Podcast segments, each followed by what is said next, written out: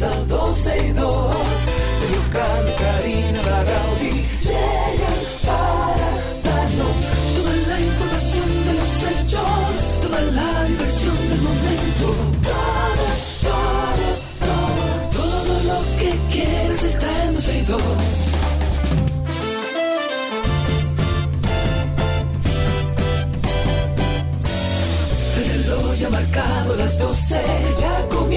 12 y 2. Sergio y Karina Larrauri llegan para darnos toda la información de los hechos, toda la diversión del momento.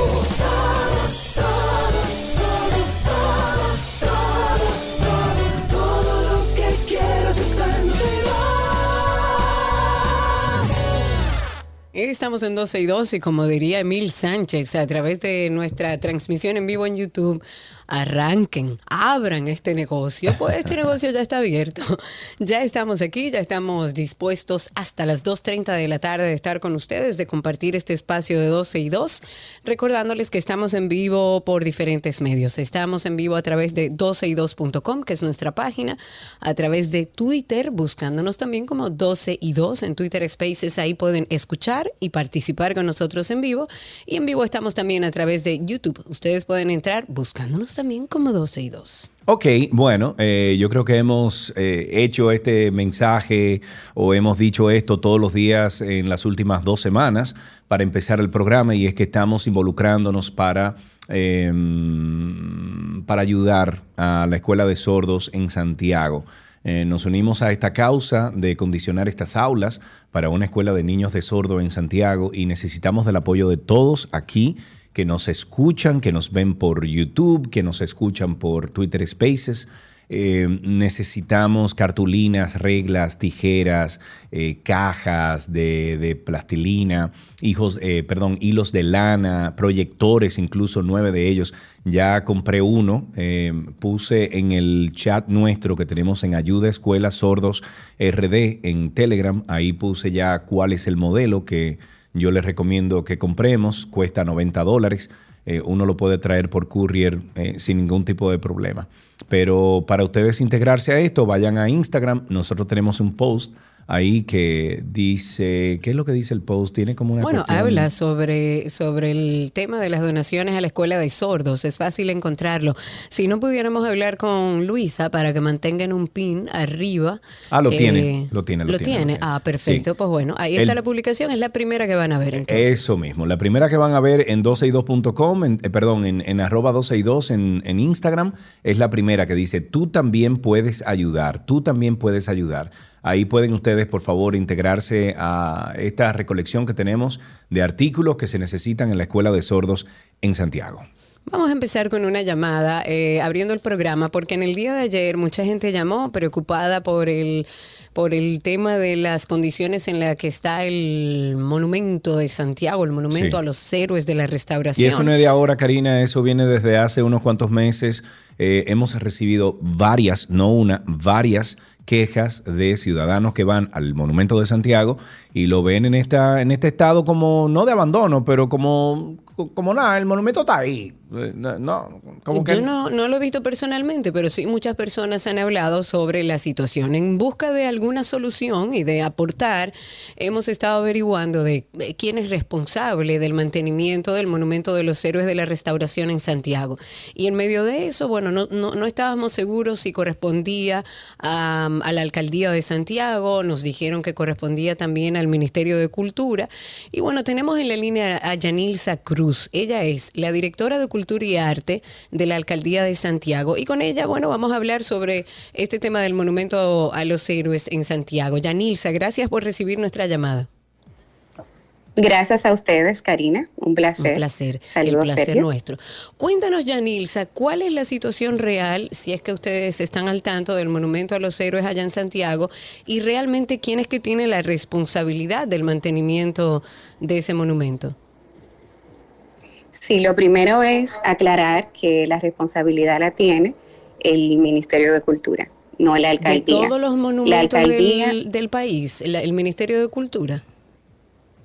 sí, la alcaldía solamente tiene potestad en los espacios públicos. Léase el parqueo del, del monumento, que de hecho cuando se hacen actividades por planeamiento humano es que se tienen que emitir los permisos. Pero ya el monumento propiamente dicho es de la dirección del Ministerio de Cultura. O sea, el mantenimiento de todos los monumentos del país está a cargo del de el Ministerio de Cultura. Y ustedes como ayuntamiento ustedes como ayuntamiento que están cerca del monumento, que saben la realidad de lo que está viviendo el monumento a los héroes en Santiago, ¿han tenido algún acercamiento con el Ministerio de Cultura como para ver de qué manera buscan una solución? Sí, hemos tenido un acercamiento cuando también ocurrió no hace mucho tiempo un tema de, vandalismo en las escalinatas, el director de Policía Municipal de la institución también tuvo acercamiento eh, pero entonces ellos eh, nos dijeron que van a que iban a hacer algunas reuniones con las autoridades competentes eh, y eso en ese sentido, pero sí lo hemos tenido.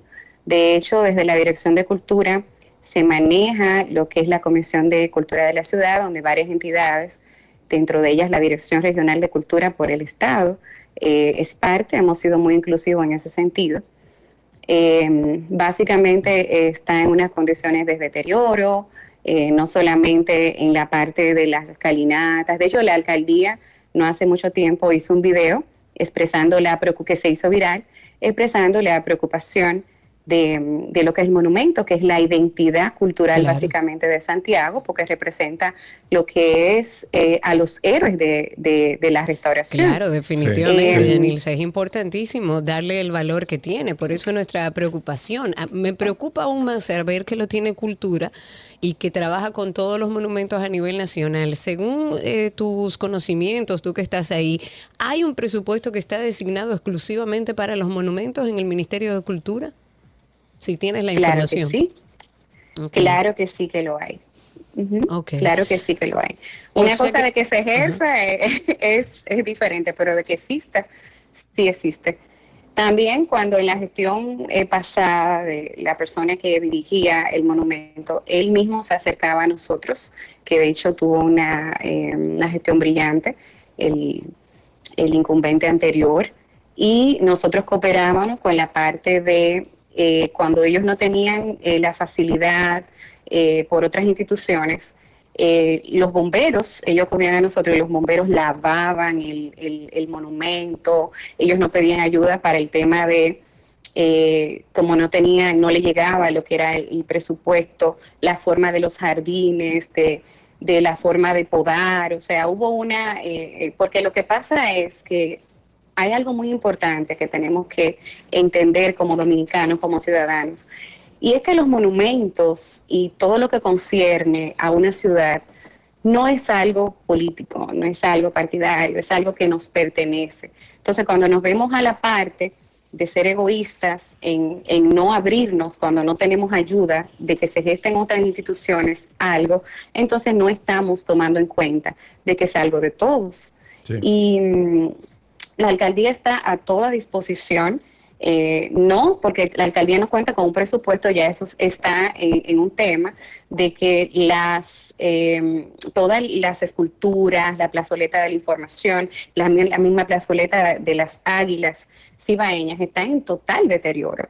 Y no solamente a nivel de, de, las autoridades eh, estatales que tienen eh, como hablamos del presupuesto para eso, sino el mismo empresariado de Santiago debe poner un ojo e involucrarse en ese sentido para eh, que haya un remozamiento del monumento de los áreas de la restauración, porque como acabo de, decir, eso no pertenece a todos. Claro, o generar un patronato, porque la realidad es que, es que cultura históricamente no ha tenido presupuesto para absolutamente nada. Por eso ahora me, me llama mucho la atención que Cultura sea el ministerio encargado de, de darle mantenimiento a todos los monumentos a sabiendas del, poco presupuesto con el que cuentan.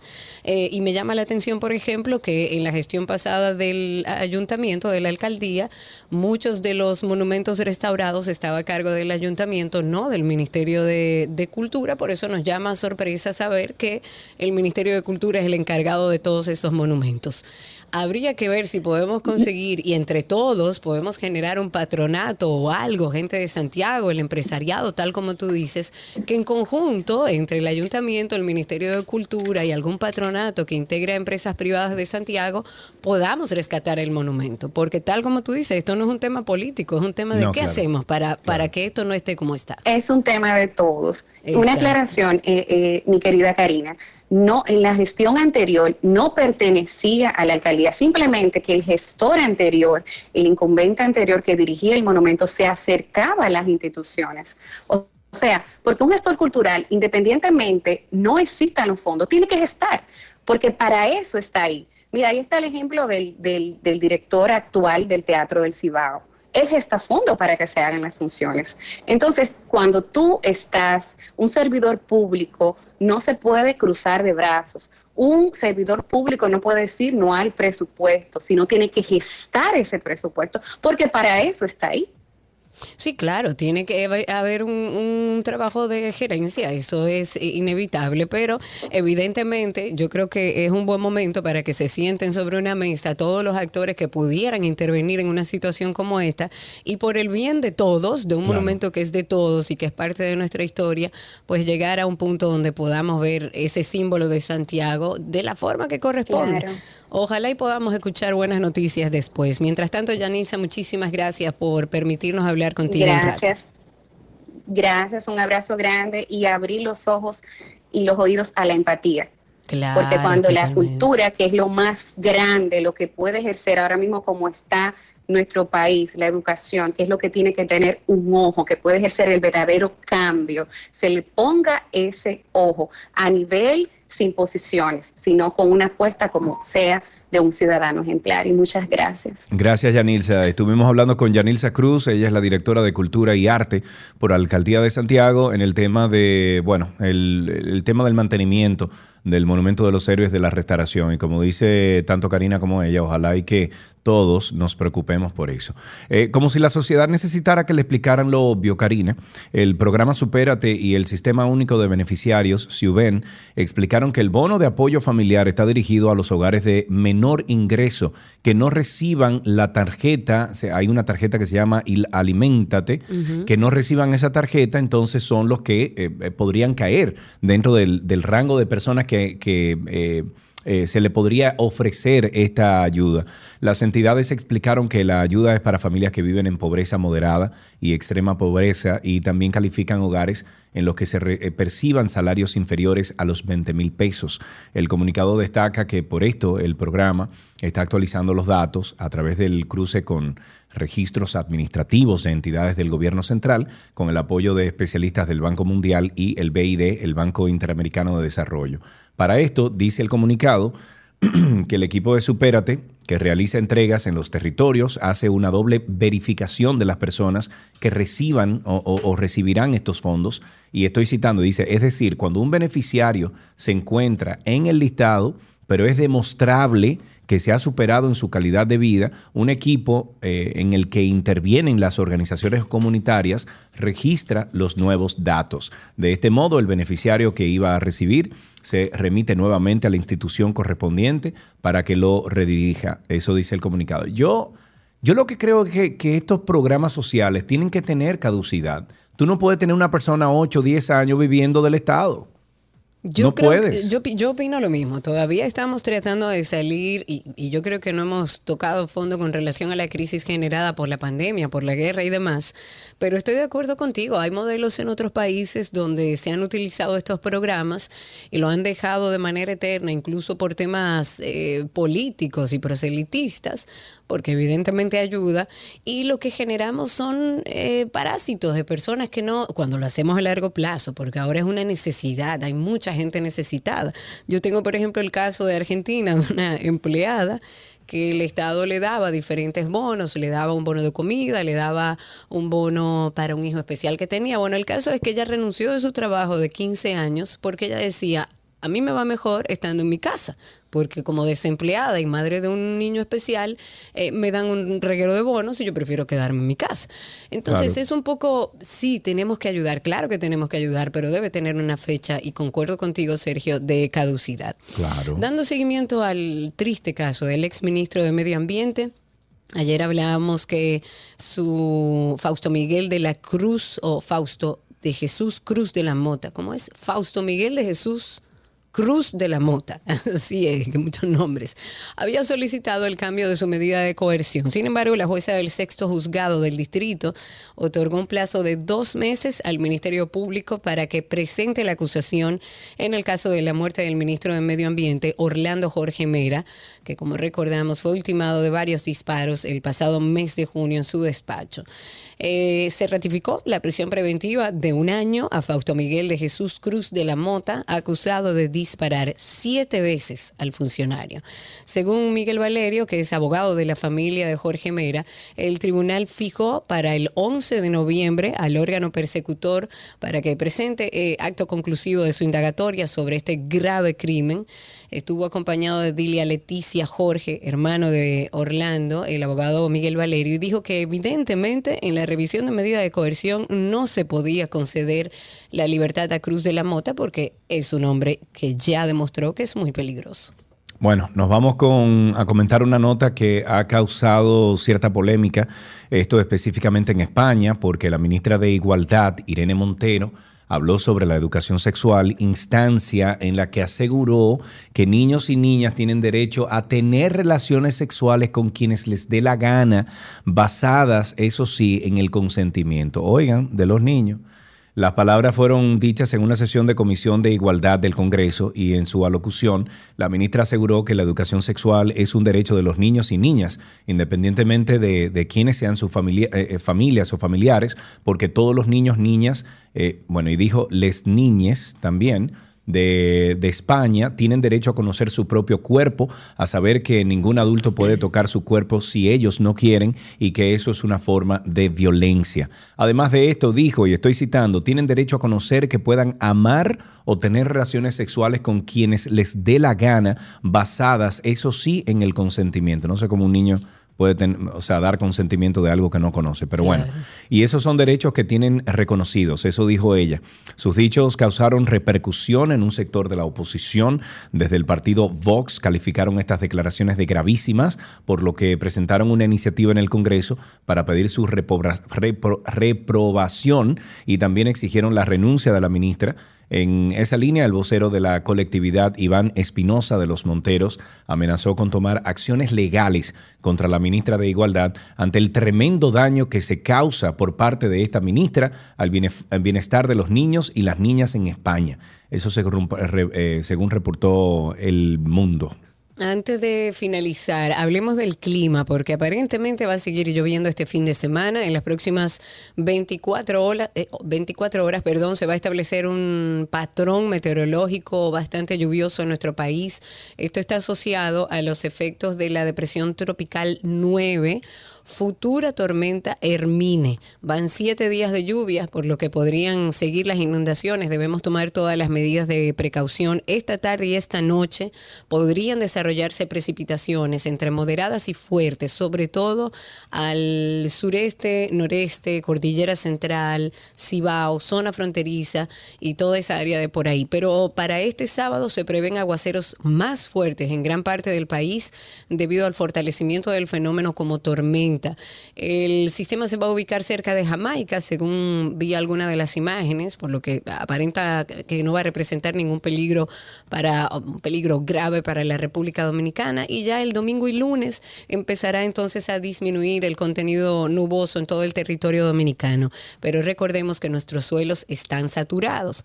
Aquellas personas que vivan en lugares eh, con tendencia a inundaciones, a deslizamientos de tierra, deben tomar todas las medidas porque aparentemente que desde hoy y hasta el lunes estará lloviendo en nuestro país. Vamos a recordarles a ustedes que hoy viernes a las 7 de la noche se publica un Karina y Sergio After Dark nuevecito y hay más de 55 episodios que pueden ustedes escuchar de este podcast. Sabemos que hay épocas o momentos en los que perdemos el enfoque de las metas que nos hemos establecido. Ya es casi un chiste empezar un año haciendo una lista enorme de metas que al final cumplimos o ninguna o muy pocas. De hecho, la educación tradicional el sistema inclusive que nosotros los que tenemos hijos educamos a los hijos, refuerza mucho la motivación externa. Sin embargo, lo que debemos estar reforzando es la motivación desde el interior, ¿no? ¿Cuál es la relación que existe entre la motivación y el enfoque tanto en proyectos personales como en los profesionales? ¿De dónde nace? Porque lo que queremos es que la motivación y el enfoque, que lo vamos a separar ahora en la definición, sean parte de tu estilo de vida. Si tú eres una persona interesada en lograr más de lo que tú sí quieres.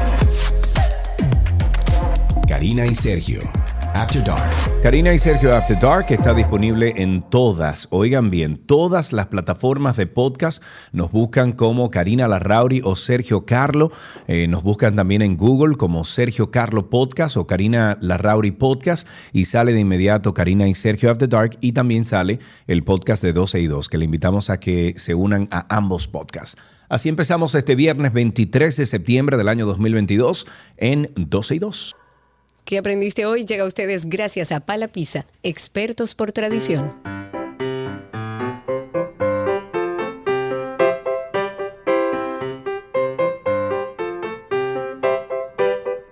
Suena la cancioncita que le dice a esos príncipes que estamos ya aquí y creo que tenemos a Dante en la línea. Buenas tardes, Dante. Hola. Me encanta tu nombre. Dante. Aló. Hola. Dante. ¿Qué pasó con Dante? No sé. tengo tengo el, telos abierto aquí en la consola. Pero Dios Hola, mío. Dante. Ahí está, ahí está. Sí, ¿dónde?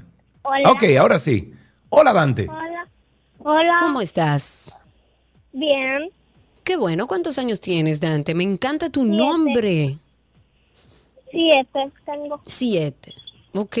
Tú no tienes ningún amiguito que se llame Dante, ¿verdad? No. Ah, cuéntame qué aprendiste hoy en el cole, Dante. Cuéntame qué aprendiste hoy en el cole. No fui. No fui. Anda, no fuiste. ¿Y por qué no fuiste al colegio hoy? Eh, estoy enfermo. Ay, ¿qué te pasa, Dante? Eh, tengo tos. Ay, Dios mío, tiene tos. Mire, ¿qué ¿cuál es la materia que más te gusta? Matemática. Muy bien, y si yo te digo uno más matemática, uno más uno. Eh, uno más uno es dos. ¿Y dos más dos? Cuatro. ¿Y cuatro más cuatro? Ocho. Ah, pero tú eres, pero tú eres muy buena en matemáticas. ¿Te sabes algún chiste o una adivinanza, Dante? Sí, es un chiste. Adelante usted. Yo le pregunté a mi perro cuál es dos menos dos. Dijo nada. ¿Y? ¿Eh? Dijo nada. Espérate. Nada, ok. ¿Tú le preguntaste cuánto es dos más dos y te dijo? Nada. No, dos menos dos. Dos menos dos. Y dijo nada. Bueno, pues entonces está correcto. Dante, un beso grande para ti. Gracias por llamar. Aquí tenemos regalitos para ti.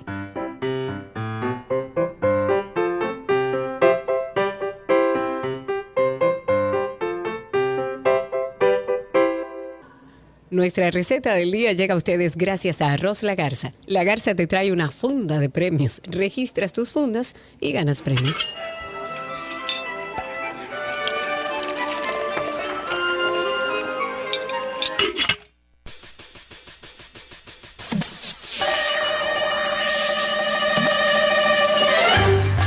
La receta imposible llega aquí a 12 y 2.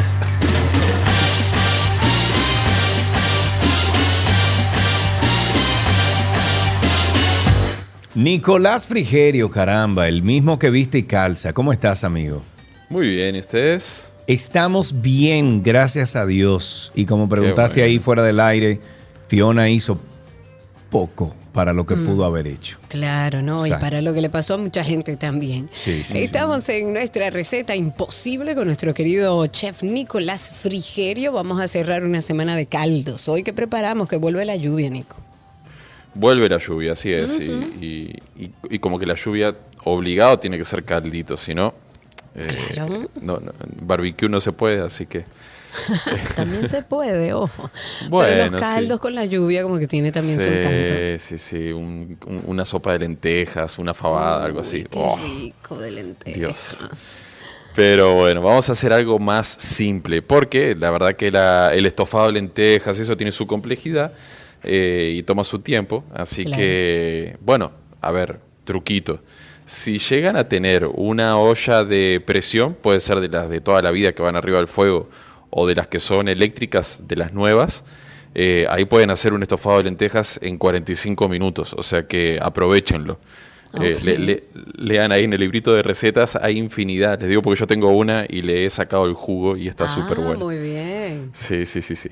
Pero les voy a, hoy la, receta que vamos a preparar es una sopa que a mí particularmente me gusta muchísimo, que es de papa, puerro y bacon. Mm, suena como bien eso. Tiene como, tiene como todos los ingredientes. Tiene la cremosidad de la papa, tiene eh, el sabor del puerro, que es puerro grueso en, este caso, y bueno, después la, la grasita del bacon que, nunca cae mal. Claro que no, ni el crunchy, porque también podemos hacer un chin crunchy, ¿no? Podemos hacer un, bueno, mira, está bien. Voy a, un poquito.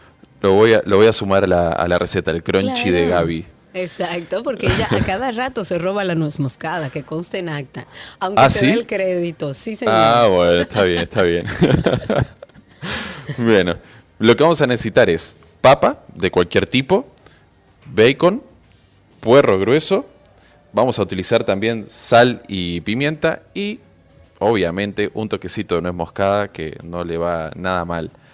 Luego, como líquido, podemos utilizar solo agua, eh, que bueno, va, a quedar muy bien, pero, pero le va a faltar un poquito de fuerza. O si llegáramos a tener, que sería lo ideal, un caldo de pollo, eh, le iría perfecto. Si no, bueno, agua nada más. Entonces, para el procedimiento, muy fácil. Si queremos hacer eh, un poquito de bacon crujiente, este es el, momento, este, en esta parte del procedimiento. Vamos a tomar el bacon, lo vamos a cortar en, bastones, vamos a decir, eh, finitos. Así podemos hacer eh, ese crujiente bastante fácil.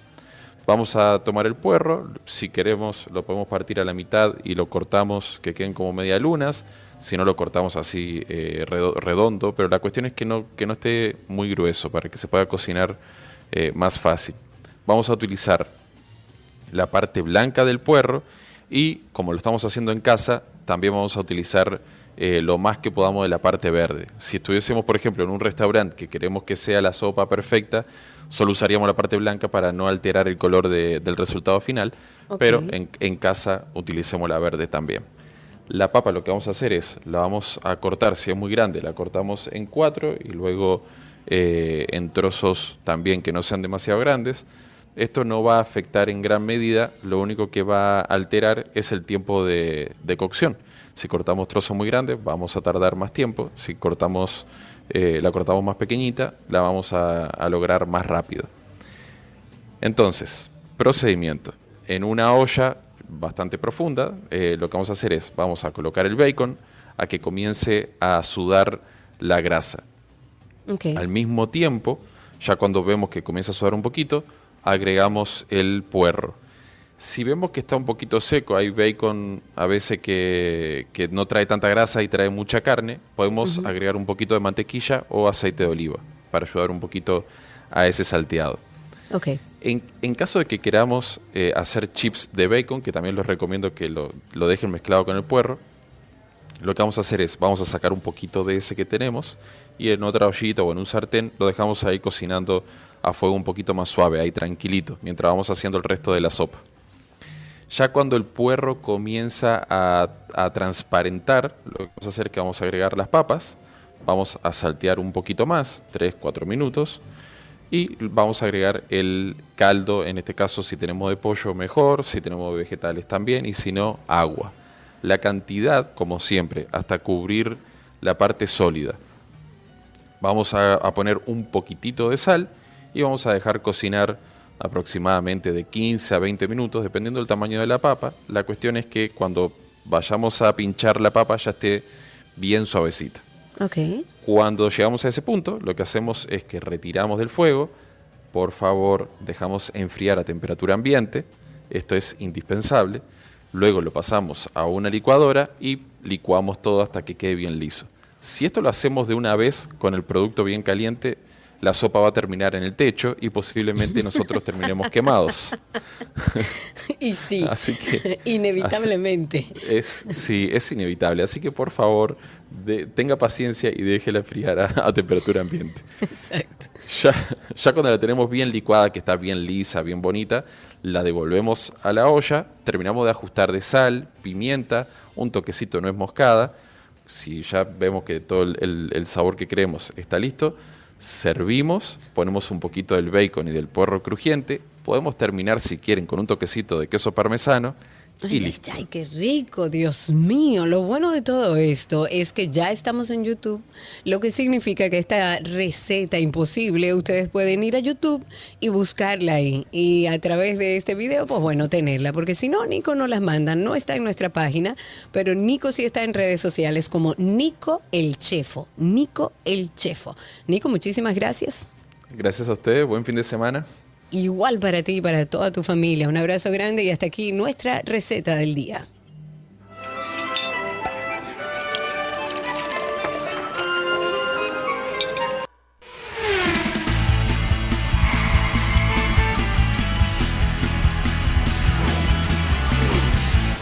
Ahora sí, estamos en Guía de Automóviles y dije anteriormente que cuando vamos a hablar de vehículos lo hacemos con nuestros amigos de Car Factory RD y tengo en la línea a Gerardo Fernández. Gerardiño, cuéntanos, ¿cómo estás, amigo? Muchísimas gracias, muchísimas gracias Sergio y Karina por este espacio. Y para hoy tenemos un vehículo que ha sido toda una novedad. Espérate, espérate, veo que te pelaste. Me espero, me espero. Fuiste al barbero. Me pelé y me aceité. es que ayer había un evento, tú sabes que hay que ponerse presentable para Pepillito, Pepillito, está bien eso.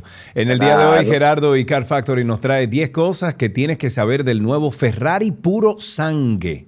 Así se dice, sangue. Correcto, puro sangue, correcto, correcto. Hoy traemos un top 10 porque no sé si tú, si tú seguiste las redes esta semana, que fue la semana pasada cuando se lanzó ese vehículo. Eso fue un, caos total. O sea, no hubo nadie del sector automotriz que se quedara callado sobre ese vehículo y que ha sido tan esperado porque se convierte en el primer Ferrari cuatro puertas de toda la historia. Me encanta. Además de eso. Me encanta, me encanta, me encanta. Lo voy a poner aquí, lo voy a compartir con nuestros amigos de YouTube para que ellos puedan ver mientras hablamos de qué se trata este Ferrari. Continúa, primero que nada, según la marca, no es un SUV. Primero que nada, no existe. Primero que todo, puede que exista. Primero que todo. Sí, yo Primero creo que, todo, es importante mencionar que la marca, gracias por la corrección, que la marca no reconoce que ese Ferrari sea un SUV.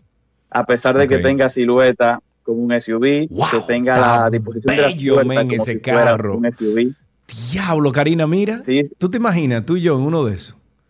Susan. Déjame llover, déjame Mira, mira, mira qué cosa tan bella. Mira, mira, mira, mira. Wow, qué lindo. Mira, mira, sí, pero yo no llego ahí, Eso es una máquina. Yo no llego como, como dato curioso, tengo que mencionar que la persona que lo están viendo por YouTube, si ven que tiene una puerta invertida, o sea, doble bisagra en la segunda fila, eso lo hacen para dar, para dar el aspecto, una vez que está cerrado, de que es un auto de dos puertas, como lo tradicional que es de la marca de Ferrari. Ok. Sin embargo, es un vehículo de cuatro, de cuatro puertas y de cuatro pasajeros. Mira lo que nos lleva a, la primera curiosidad, y que ya lo había mencionado. La marca no reconoce que sea un SUV, sino que lo catalogan como un vehículo deportivo de cuatro plazas, a pesar de que para todo el mundo, todo el que lo ve dice que es una jipeta de Ferrari. No, yo no creo que sea, yo no lo estoy viendo como una jipeta, yo estoy, eh, honestamente, lo estoy viendo más como un hatchback. Mm, no sé, porque incluso la altura del suelo es más alta que cualquier otro vehículo de la gama de Ferrari y tú lo ves y tú dices, aunque sea un crossover mini SUV, tiene que ser, pero que ellos digan que no es un SUV, yo creo que... Que mucho. ahí sí que no se la doy. Por lo menos, por lo menos un crossover puede, puede que pase. Por lo menos un crossover. Exacto. ¿Qué y continuando con eso mismo, es que ellos le ponen puro sangre por el hecho de que ellos desarrollaron ese Ferrari siendo 100% con ADN de Ferrari. O sea, ¿qué mejor nombre para tú ponerle a un auténtico Ferrari que puro sangre? Que vendría siendo puro sangre en español. Y una cosita, ¿no se parece a ese Ferrari que está en la pantalla ahora mismo? ¿No es el mismo o no es el mismo? No, pero es que eso, eso, eso no existió. Es que sí, hay un, un Ferrari que es como una botica. ¿Tú no te acuerdas? Una, ah, tú dices el... Wow, busca, busca el... Ferrari. Me parece un hatchback, pero ese de dos puertas. Eh, ah, bueno, sí, sí, sí, exacto. Vamos a ver, mira, míralo aquí, exactamente. ese mismo, es, Pero que se parece más o menos, tiene como ese güey. Mm, más o menos, pero no cuatro puertas. Sí, sí, pero menos más, menos, más que menos, ¿verdad? Exacto. Otra cosa es que este es el primer automóvil de, de cuatro plazas, cuatro, cuatro puertas, cuatro plazas, y el último en que va a utilizar el motor V12 atmosférico de Ferrari. ¿Y qué es el motor atmosférico de Ferrari?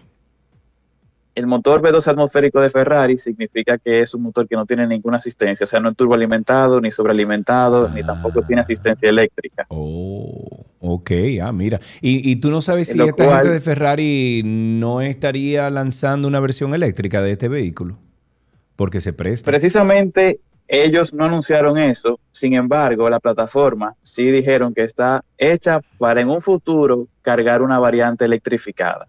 Quién sabe si usa algo muy similar a como hace el SF90 Stradale, que es otra que es otro vehículo súper exótico de Ferrari y que posiblemente, soy yo suponiendo aquí, también cargue en un futuro el puro sangre con una mecánica electrificada.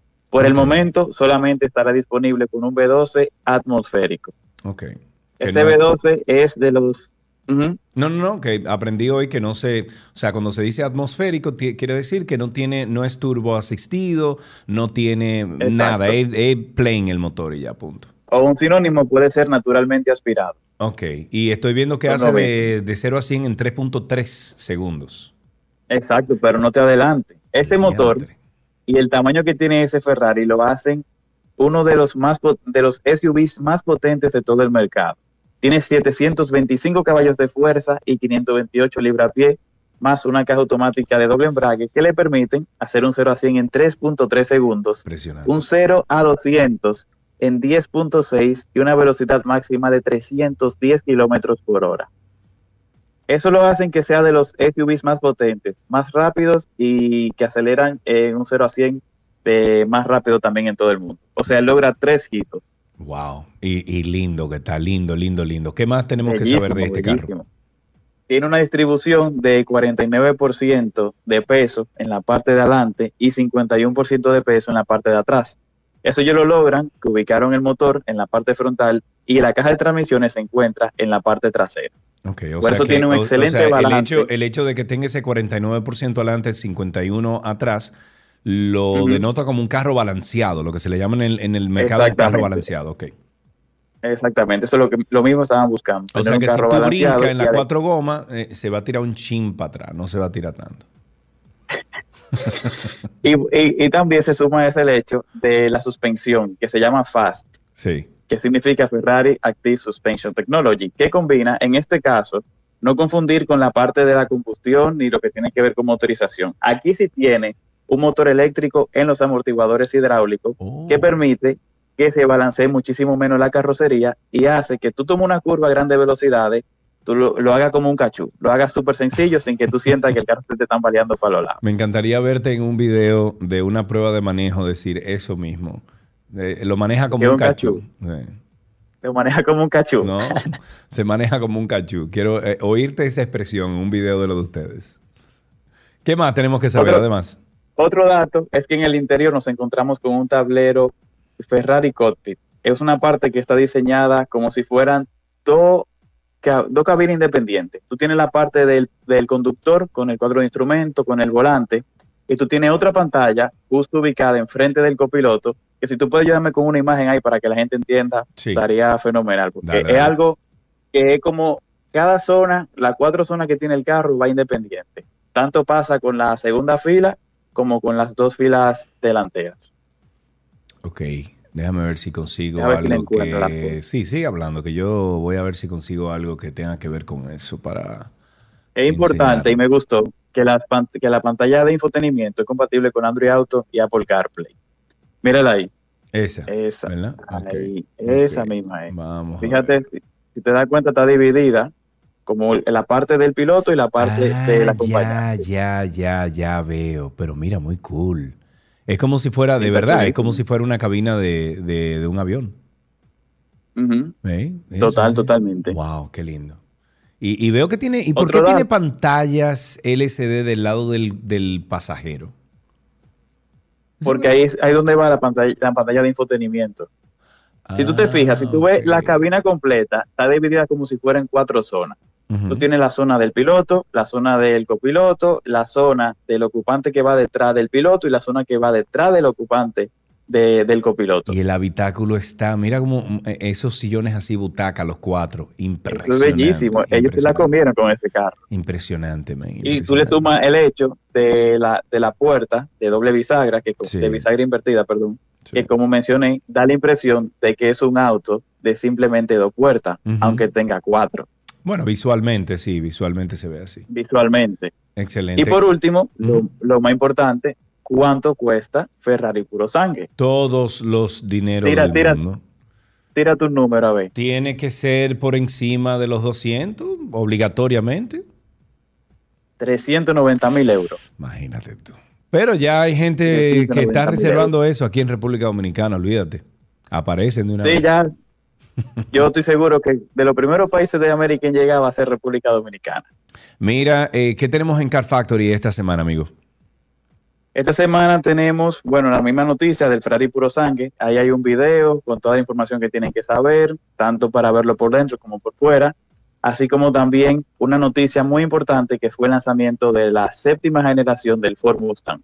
Ahí también van a encontrar esa noticia y van a encontrar siempre curiosidades, review, todo lo que tiene que ver con el sector automotriz aquí en República Dominicana lo estamos trabajando nosotros y próximamente viene una primicia que va a ser un servicio que vamos ofreciendo que le va a resolver la vida a muchísimos dominicanos. Excelente, me gusta eso, ya están pensando fuera del cajón. Eh, recuerden ustedes que Gerardo Fernández y su hermano Jojo están en la plataforma digital Car Factory Automotriz, Car Factory RD, lo pueden buscar en Instagram así mismo como Car Factory RD y si entran a YouTube le ponen igualito y sale igualito en YouTube. Ahí tienen pruebas de manejo de muchísimos vehículos que están disponibles, la mayoría, en el 99.5% están disponibles en el mercado dominicano. Gerardo, que pases feliz, eh, feliz fin de semana, amigo. Muchísimas gracias a ustedes. Excelente, hasta aquí, Automóviles en 12 y 2.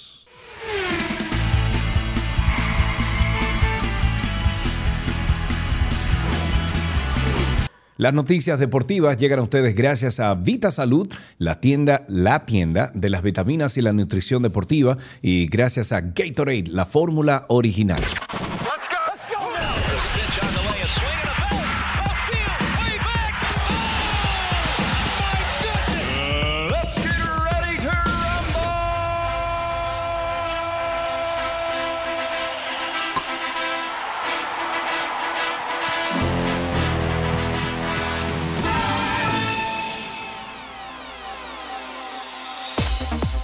Estamos en deportes y arrancamos con la NBA. El entrenador de los Boston Celtics, Ime Udoka, podría enfrentar una suspensión por toda la temporada 2022-2023 por su papel en una relación consensuada con una miembro femenina del personal de la franquicia.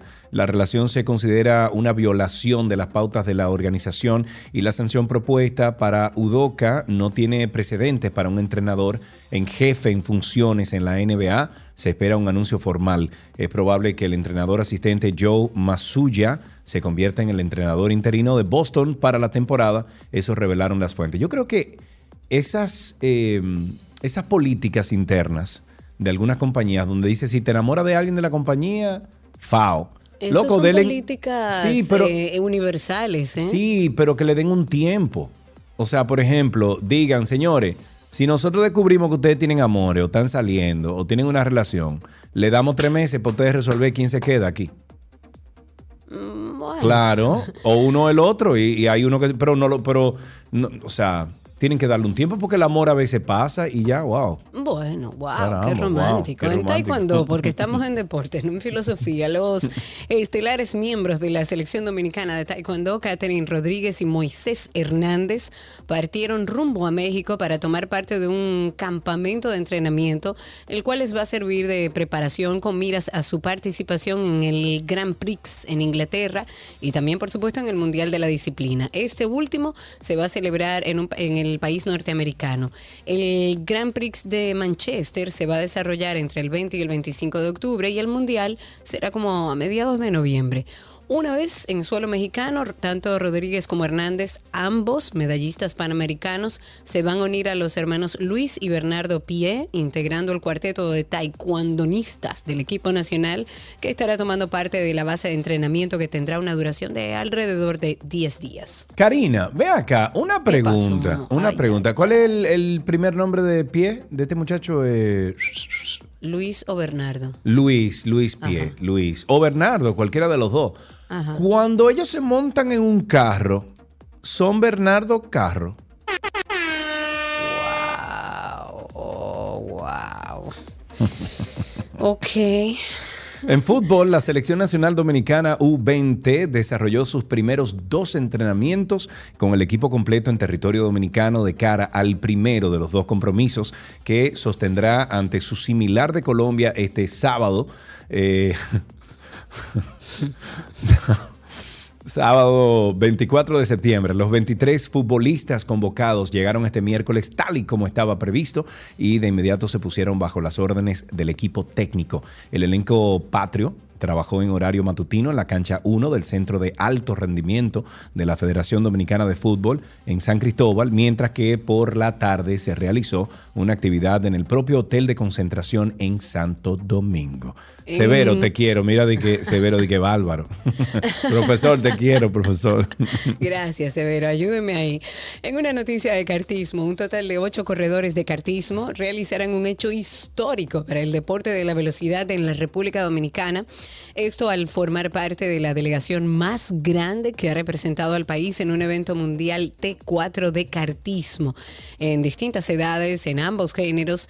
Y este evento se va a llevar a cabo desde el 30 de septiembre hasta el 2 de octubre en Valencia, España teniendo como escenario el Cartódromo Internacional Lucas Guerrero. Ahí se correrá el Mundial de Cartismo T4 Nations Cup, el cual aglutina, bueno, a los mejores pilotos de cuatro tiempos de todas las partes del mundo, diciendo los criollos presente en cuatro categorías desde los 8 años hasta senior.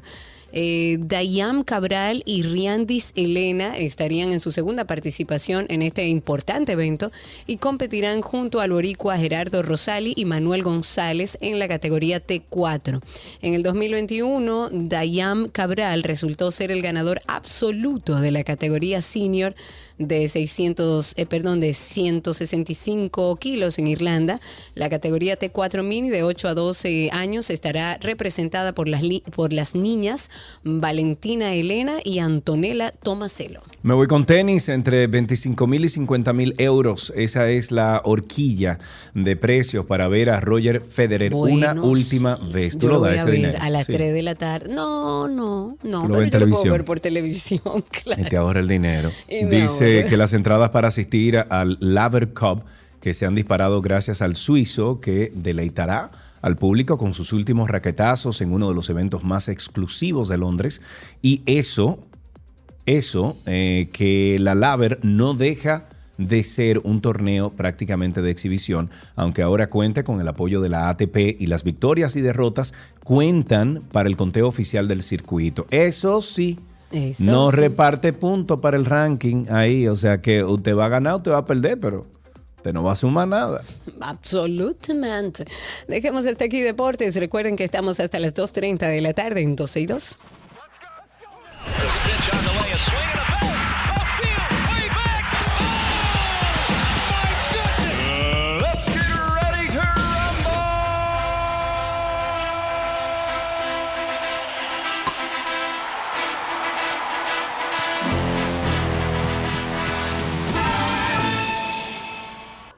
¿Qué aprendiste hoy? Llega a ustedes gracias a Pala Pizza, expertos por tradición.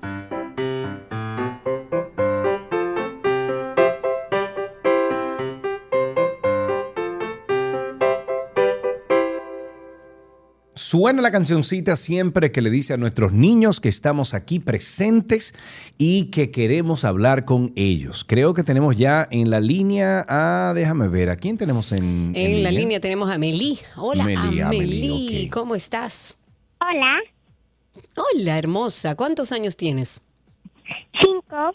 Cinco años. ¿Y en qué colegio estás? Alice. ¿Cómo? Que me llamo Alice. Alice, no Amelie. Alice. Ah, ok. Cuéntame en qué colegio estás.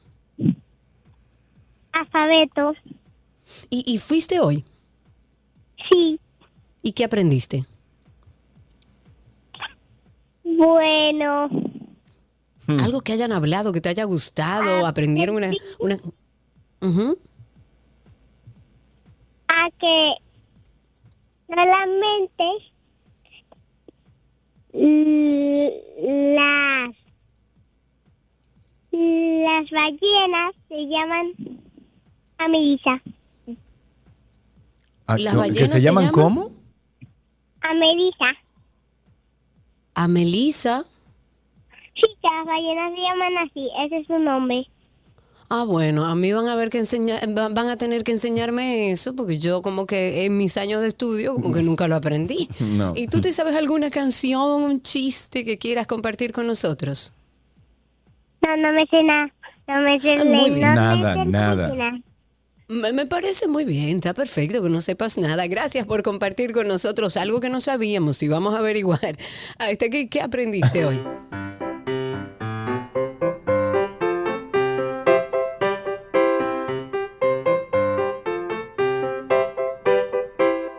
Tránsito y Circo les llega a ustedes gracias a Marión Autos, tu inversión segura en manos expertas.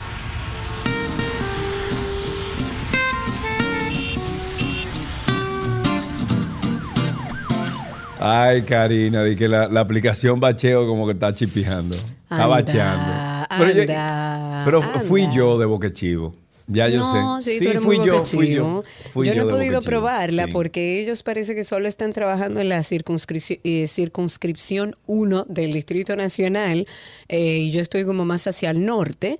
Pero Freddy Calero, nuestro querido oyente Freddy Calero, creo que él eh, era que nos había dicho, que había reportado, según las informaciones que dieron, esta aplicación iba a responder en menos de 72 horas.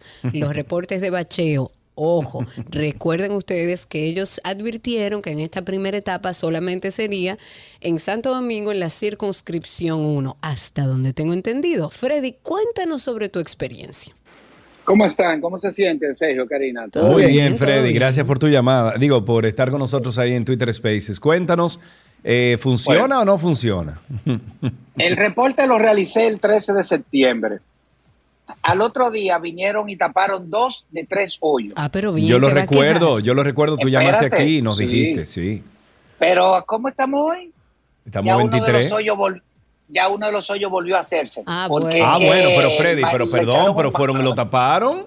Eso no es lo que dice la aplicación pero es que están echando, no lo están haciendo correctamente, entonces es una pérdida de dinero. Ah, no, pues espérate un momentico, espérate, espérate, espérate, porque tú eh, eh, ni lava ni presta la batea. O sea, Freddy, te fueron a tapar el hoyo. Que se haya dañado a, a, los dos días, eso no tiene nada que ver. Repórtalo de nuevo. Hacemos un llamado a los encargados en obras públicas de Bacheo 24-7. Si usted va a hacer un trabajo, no, me parece extraordinario que en 72 horas hagan un bacheo reportado a través de una aplicación que si funcionara fuera maravilloso, pero si lo van a hacer y están respetando el tiempo que han dicho de respuesta, que ya de por sí, o sea, ya eso es bueno, hagan el trabajo bien Pongan eso bien, que no se vuelva a abrir, porque si no, estamos haciendo como un trabajo chino. Usted tapa y después vuelve al mismo lugar a tapar otra vez y vuelve al lugar. Así no funciona. 809-562-1091 y a través de Twitter Spaces. Recuerden que por ahí pueden solicitar ser hablantes. 809-562-1091. Josué dice de que mejor que vendan un kit, bachea tu hoyo tú mismo. Tú mismo, mira, no sería mal también.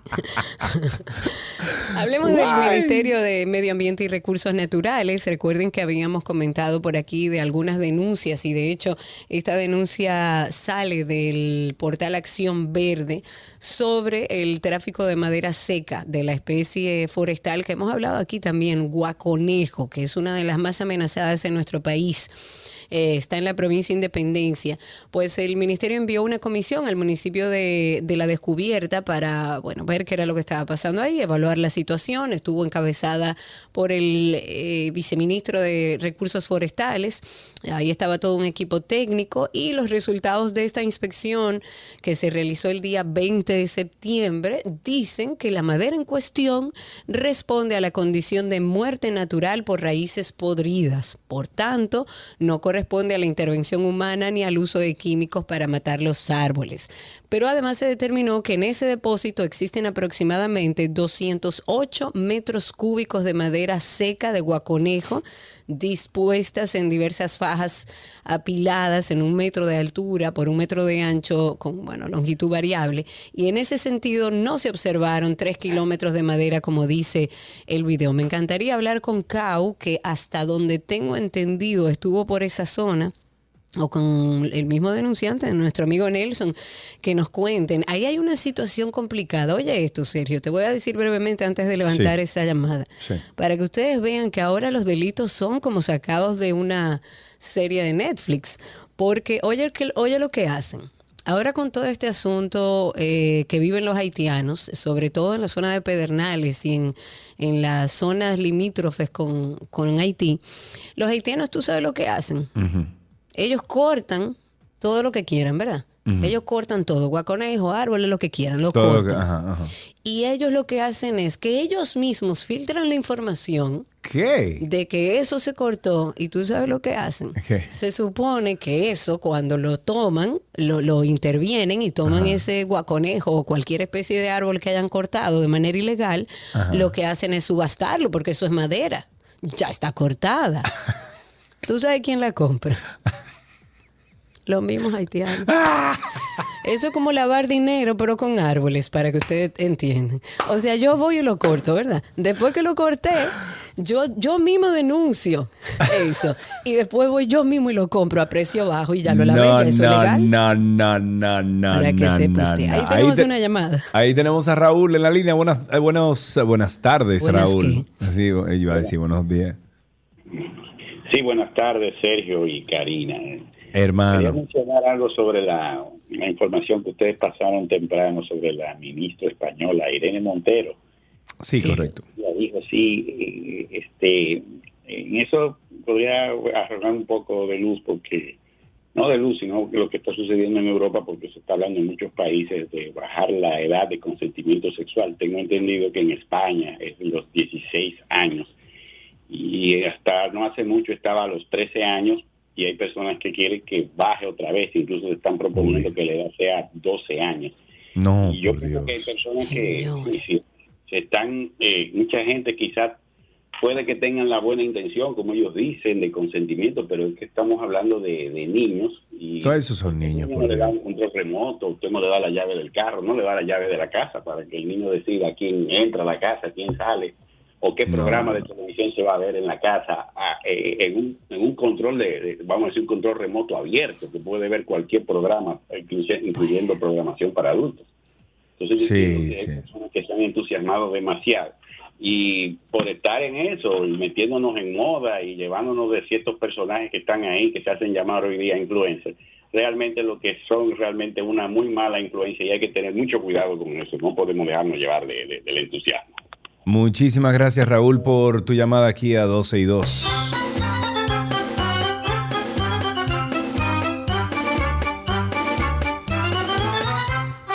Tenemos en la línea, bueno, más bien, en Twitter Spaces a dos personas. Tengo, voy a empezar primero con Lucas. Adelante, Lucas, y luego sigo con el señor de la Rosa. Lucas, cuéntanos. Buenas tardes, Karina, Sergio. Señores, la verdad que yo tengo que dar un pequeño testimonio que me sucedió hoy y es el siguiente, muy corto. Eh, yo me tuve que ir hoy a Higüey, a las oficinas de Intran, para renovar mi licencia de conducir. Y la verdad que yo tenía varios días barajando después del ciclo del huracán, a ver cómo es la cosa allá, etcétera, etcétera, qué es lo que me toca. Bueno, pues yo fui a la aventura y quedé gratamente sorprendido. Y la verdad que no podemos, no podemos tirar la toalla, señores. Señores, no podemos tirar la toalla. estoy hay, de acuerdo. Hay esperanza, señor. La profesionalidad que hubo en esa pequeña oficina con los nueve o diez empleados que habían, la joven doctora oftalmóloga optometra que me atendió. Señores, perfecto. Me, ah, sentía como que estaba en Alemania. Ay, ay, ay, pero qué bueno eso. Pero, eh, vamos a repetir el lugar, vamos a repetir el lugar, por favor. Ay, ya me lo llevé, pero vamos a abrirle nueva vez. Lucas, habilita tu micrófono. El lugar es, en, sé que es en Higüey, dijiste. Sí, eh, eh, mira, había una oficina hace cuatro años, había una oficina en, el, en la plaza de donde está la, eh, bueno, valga, la, promoción, la plaza, el único mall que hay ahí grande en, en Higüey. Había una oficinita y, hace cuatro años una persona me solicitó una prebenda. hace cuatro años para sacar mi licencia, yo teniendo todas mis cosas bien. Pero esta vez yo quedé, la verdad que, señores, sorprendido ah, de la profesionalidad de esa gente que estaban ahí sin aire acondicionado, fajado, trabajando. En 15 minutos yo tenía mi licencia. Wow. Eh, eh, de nuevo, con, mi prueba auditiva y mi, y mi, prueba de, de, vista y todo, claro. O sea, eso fue, eso fue perfecto. Yo dije, ellos están ahora al aire, ellos, ellos lo están oyendo lo que yo estoy ah, diciendo. Bueno, pues ah, bueno, bien, pero Qué bueno, porque el buen servicio también hay que resaltarlo. Un abrazo para todos allá en Higüey. Cristino está en la línea. Buenas tardes, Cristino. Muy buenas tardes, distinguidos caballeros. Cristino Alejandro Canelo de Santiago Oeste. Gracias por tu llamada. Cuéntanos. Karina, la verdad es que yo no sé. Yo soy no vidente, ustedes lo saben. Sí. sí. Pues miren, yo no sé cuándo es que aquí van a prohibir las exportaciones de metal. Y lo estoy diciendo. Yo tengo una lección en un pie de producto de que me caí en una cloaca. Entonces, un registro que desalmados piperos para venderlo por droga, por, eh, a las metaleras, pues sencillamente dejan los registros sin tapa y yo le, le, doy gracias a Dios que estoy vivo y estoy suelto, pero hago un llamado al gobierno, a quien sea, de que prohíba las exportaciones, porque ellos van a decir los metaleros, somos padres de familia, y yo, ¿qué soy? Bueno. Exactamente. No, y que no es justo tampoco. No, de Fíjate como una persona que tiene impedimento de, vista, eh, de la visión, fíjate los, los problemas con los que se enfrenta. Y claro, lamentablemente vivimos en un país que no, no es inclusivo del todo. Se hicieron muchos eh, digamos que trabajos políticos a nivel de publicidad y tomaron foto algunas cosas que se hicieron, pero tenemos eh, y necesitamos seguir trabajando para que todos los dominicanos, absolutamente todos, tengan un país vivible.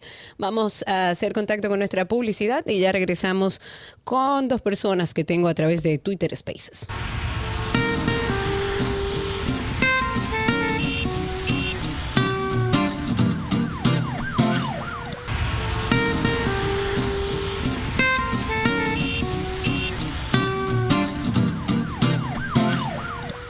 Seguimos en Tránsito y Circo recibiendo sus llamadas al 809-562-1091 y a través de Twitter Spaces. Eh, comentar antes de levantar esta participación de nuestro amigo de la Rosa en Spaces, el trabajo que realizaron o realizado por 42 instituciones que son parte de la Mesa de Seguridad, Ciudadanía y Género de la Alcaldía de Santo Domingo Este ha logrado, según ellos, reducir los casos de delincuencia en esa demarcación en un 80%. Esto de acuerdo con su director ejecutivo Plinio Llavería. Si es así y ha sido tan eficiente, deberíamos eh, eh, repetir y replicar esta acción. De la Rosa, adelante, habilita tu micrófono y cuéntanos qué tienes para decir. Bueno, bueno, eh, que vamos a felicitar a las autoridades por darle esa inspiración al amigo Carlos por renovar su licencia. yo tengo una experiencia ordinaria yo cuando saqué mi licencia me dijeron, llénalo como quiera que tú pasaste, porque yo pagué. Oh. Y lamentablemente, pues ya eso cambió aparentemente. Por otro orden, queremos que el presidente también pues le dé su tarjetita ahí como lo hacen en Prepara, aunque no tienen fondo, para que compren su sustancia prohibida y así no tengan que robárselos Mira, muchacho, por Dios, ¿cómo tú vas a decir eso? Tenemos...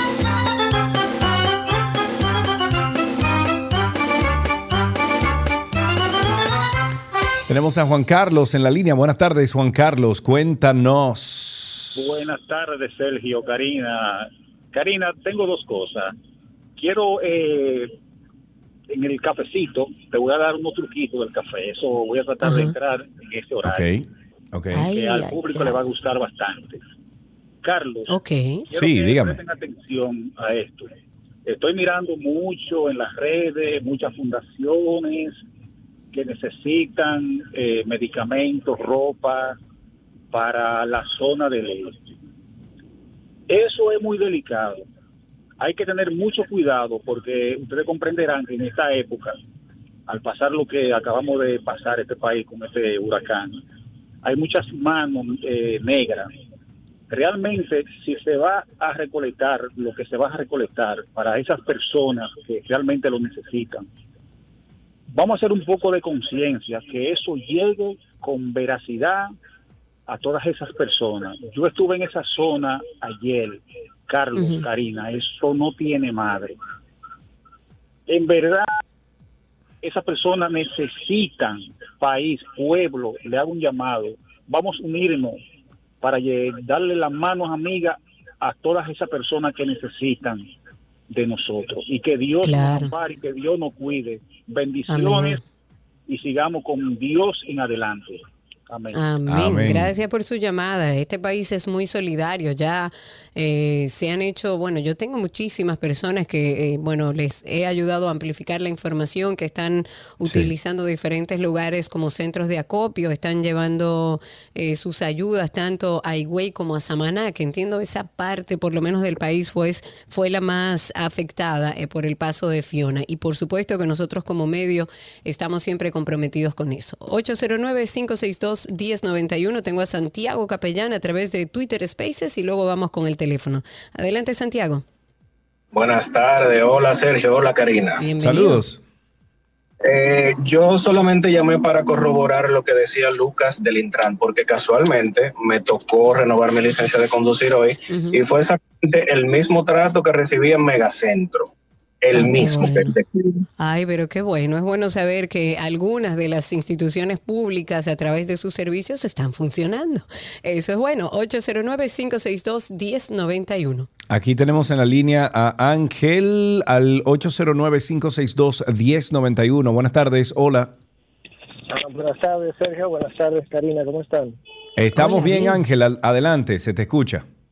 Adiós, las gracias. Eh, bueno, por un lado, no creo que algún día vivamos en un país donde todos se sientan eh, conformes o se sientan bien porque la sociedad va cambiando y hoy en día hay países donde ya se, se consideran como derechos humanos ciertas situaciones mentales, vamos a decir así, entonces habría que cambiar leyes y honestamente yo no me siento cómodo con que mi niña vaya a baños donde haya hombres.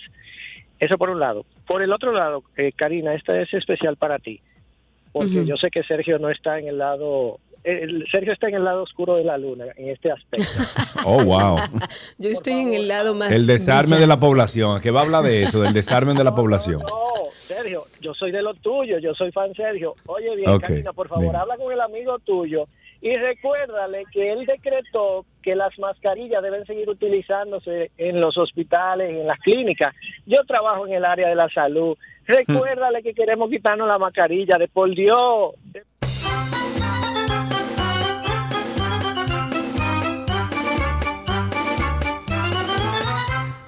¿Y cuál será ese amigo mío? No sé, no, sé, pero tenemos a Juan Vera ahí en el teléfono. Juan, buenas tardes. Muy buenas tardes, gracias por recibir la llamada. Soy gracias a ti por llamar, cuéntanos. Sí, básicamente para dar la continuidad al comentario ah, que se hizo anteriormente sobre el tema de la renovación de licencia. Sí. Eh, yo también tuve una experiencia excelente en una en un vamos a decir en un multicentro de la Churchill eh, en el cual pude hacer todo el pago, la evaluación, la audiometría, como dijo la otra persona, y realmente incluso unas preguntas en una tableta, o sea, me sentí también como que estaba en, otro sitio, en donde me hacían preguntas relacionadas a la salud y, otras cosas que me hicieron sentir que lo que estoy pagando en el impuesto en el mismo lugar eh, vale la pena y salí con mi, con mi licencia, mi renovación, eh, categoría 2, prácticamente en 25 minutos. Es decir, que el servicio fue bastante eficiente y de verdad que hay que reconocerlo. Ah, pero mira, gracias por ese testimonial también. Ahí tenemos a Ani en la línea. Buenas tardes, Ani. Ani. Sí. Ahora sí, Ani, adelante. Sí, buenas tardes, chicos. ¿Cómo están? Estamos bien, Ani. Cuéntanos. Sí, estaba llamando para corroborar, corroborar la buena experiencia que tuvo el oyente que llamó con el Intran y su proceso de renovación de licencia. Sí. sí. En mi caso, yo vivo en Punta Cana, pero en mi caso yo lo, yo lo hice en Santo Domingo Este, en, en Megacentro. Igual fue muy eficiente. Tú haces la, la cita el día antes por la plataforma y en 15 minutos un personal muy organizado, profesionales, tú tienes tu licencia. O sea, que felicito el proceso Qué de bueno. Ah, pero mira. Qué bueno que estemos hablando de cosas que funcionan. Claro. Sí, no podemos perder la esperanza. Lo sigo Amén. Qué bueno. Muchísimas gracias. Sí. He aquí la esperanza en persona. Karina Larrauri. Antes de levantar esa llamada, la magistrada Miriam Germán Brito ha advertido en el día de hoy a todos los fiscales que han anunciado un posible paro de labores, sobre todo a través de uno de sus gremios, que intimó en demanda de recursos a varios funcionarios del Estado, que el Ministerio Público se juega en este momento su prestigio institucional en un escenario de confrontación de intereses. Ella convocó desde el pasado 14 de septiembre a las directivas de la Asociación Dominicana de Fiscales de Carrera y la Asociación de Fiscales Dominicanos. ¿Para qué? Para reunirse, para que se vean las caras en la, en la Escuela Nacional del Ministerio Público. Y dijo, y cito, con responsabilidad histórica debemos advertir que el Ministerio Público se juega en este momento su prestigio institucional en un escenario de confrontación de intereses y corremos el riesgo de perder la confianza ganada si no somos capaces de enfocarnos en, en atender con esmero y dedicación las exigencias legítimas de la sociedad. Eso dijo la Procuradora General. Estábamos relajando ahorita, creo que fue ¿quién fue que dijo? Que, ah, pero compra tu... Eh, ah, Josuel creo que fue que dijo que en, YouTube, que dijo que hay que comprar o vender un kit de, bacheo para tu bachear en tu calle. Señor, eso existe aquí en el país. ¿Es verdad? Eso existe. Hay un kit de bacheo que se vende de parte de Industrias Aguayo. Nuestro amigo Raúl Aguayo nos envió el video te lo voy a enviar, Karina, pero ellos venden un producto que es para eso. Sí, aguayo. Ah, pero hay que ir a comprarle uno. Míralo ahí, te lo acabo de enviar. ¿Y cuánto cuesta? ¿Y cuánto cuesta el kit? No sé, no sé, Raúl, no sé, eh, eh, dime cuánto cuesta un saco de eso, pero ahí te mandé el video. Eh, que, Cindy, si tú lo puedes compartir con nuestros amigos de la comunidad para que ellos lo vean también, pero hay un kit, señores, un kit de bacheo en este país y lo ah, está vendiendo Industrias Aguayos. Si abres el video ahí, te vas a dar cuenta cómo funciona. Ahí tenemos a Daniela en la línea. Buenas tardes. Hola chicos, ¿cómo están? Dice eh, Josué, que no, se me fue el negocio.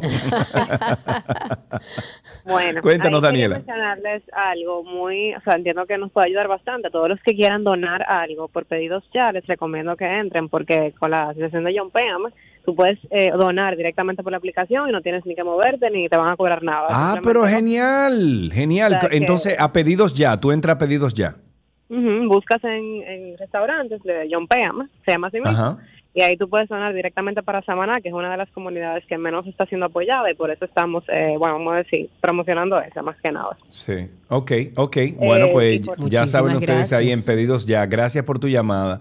Déjame compartir esto con los amigos que están en YouTube para que ellos vean que existe un material que es para bacheo y que te lo venden en Industrias Aguayo. Déjame compartirlo aquí, Cari, para que ellos lo, míralo aquí. Ok, chicos. Mientras los de YouTube van viendo eso, entonces comentar que un ventarrón acompañado de lluvias, de truenos y relámpagos derribó un poste del tendido eléctrico. Hay varios árboles y daños en la agricultura en esa comunidad de, mm, del distrito de Santiago de la Cruz. Eso es en Loma de Cabrera, en Dajabón. Así que atención a las autoridades que sepan que allá en Loma de Cabrera, en Dajabón, están con una situación complicada y con un tendido eléctrico derribado. Señores, yo estoy sorprendido. Mira cómo funciona, Karina. Yo lo estoy poniendo ahora mismo en YouTube para que lo puedan ver. Y es un kit Mira, repara asfalto se llama. Y es un kit de bacheo, básicamente. Y, y tú te le das, dice cómo usarlo. Te dice el videíto cómo usarlo. Es sencillito. O sea, es un, es un kit que ya viene listo. Eh, tú nada más tienes que ponerlo sobre el hoyo y darle con una mandarria para pa, pa aplanarlo ¿Y la mandarria te la dan? No, mi amor, pero tú puedes buscar Ah, una bueno, cuestión. Por si acaso. No, Estoy no, preguntando, pues entonces no es un kit. Ellos venden el producto con el que se bachea. O sea, el material. Karina, es un kit para bachear y punto. O sea, no te Es tienes que ir. O sea, ¿qué trae aparte del material? Aguayo, llama, por favor. que Claro, eres tú el de las saber, preguntas. ¿qué- qué, Exacto. qué más uno tiene que comprar? 809-562-1091 es el teléfono en cabina y a través de Twitter Spaces tengo a Patricia. Adelante, Patricia, habilita tu micrófono, cuéntanos. Buenas tardes. Eh, eh, en ocasión de celebrarse, de conmemorarse hoy el Día Internacional contra la Explotación Sexual y la Trata de Personas, eh, hacerle un llamado a los padres para que estén pendientes con quién se comunican por las computadoras, porque corren un alto riesgo de ser víctima, de encontrarse con depredadores cibernéticos. Ah, eso sí es verdad. Sí, Hemos hablado aquí muchísimas veces eh, sobre ese tema y sobre cómo cuidar sobre todo a nuestros hijos y adolescentes de estos casos. Ahí tenemos a Javier en la línea. Buenas tardes, Javier o Javier. ¿Cuál de los dos? Javier. Ja- Javier. ahora sí, Javier, cuéntame. Hola Sergio, Karina, yo. Dime, ¿en qué está Santiago, Javier? Chicos, oye, Santiago está de madre. Aquí, aquí hay una agüita, mira, pero más sabrosa. Ahora no, pero de tardecita, mira, se pone que eso es un cafecito y balcón Uy. de orden. Oye, rico. lamento, lamento y le pido disculpas que no pude ir al, al, al juntecito que se hizo. Yo estaba fuera del país. Muy mal de tu parte, Y- muy y que- mal, sí, Javier. Sí, coincidió, coincidió, pero que quiero resaltar algo bueno, como hoy es viernes, Sergio, que yo en una ocasión oí a Sergio hablando de renovar pasaporte, que él entró a internet, que lo, lo hizo ahí. Oye, yo lo hice así, igual como me llevé cuando Sergio habló de eso. Lo hice por internet, me llevó como 15 o 20 minutos de registrar los datos y eso. Cuando me pusieron la cita, en 10 minutos tenía yo mi pasaporte en la mano. ¿Qué qué? El día que me pusieron la cita, me pusieron una cita para un lunes de 8 de la mañana hasta 1 de la tarde. Yo fui como a las 11 y media. Sí. 8, 10 minutos me tomó más o menos. Cuando yo, Ah, pero mira, Javier, tú eres de los afortunados, Javier.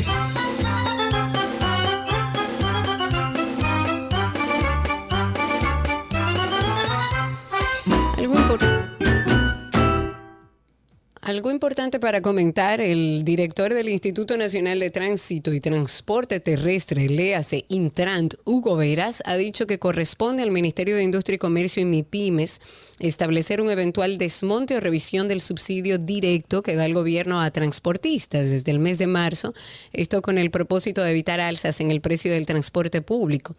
Una eventual revisión correspondería a que el precio del barril del petróleo de Texas se cotiza en 80.71 dólares el barril y 4.29 dólares menos que el precio mínimo de 85 dólares establecido por el gobierno para fijar el subsidio. Y es que en el mes de marzo el gobierno de Abinader congeló los precios de los combustibles, mientras el barril del petróleo de, Texas, de referencia en el país, se mantuviera por encima de los 85 y por debajo de los 115 eh, dólares el barril.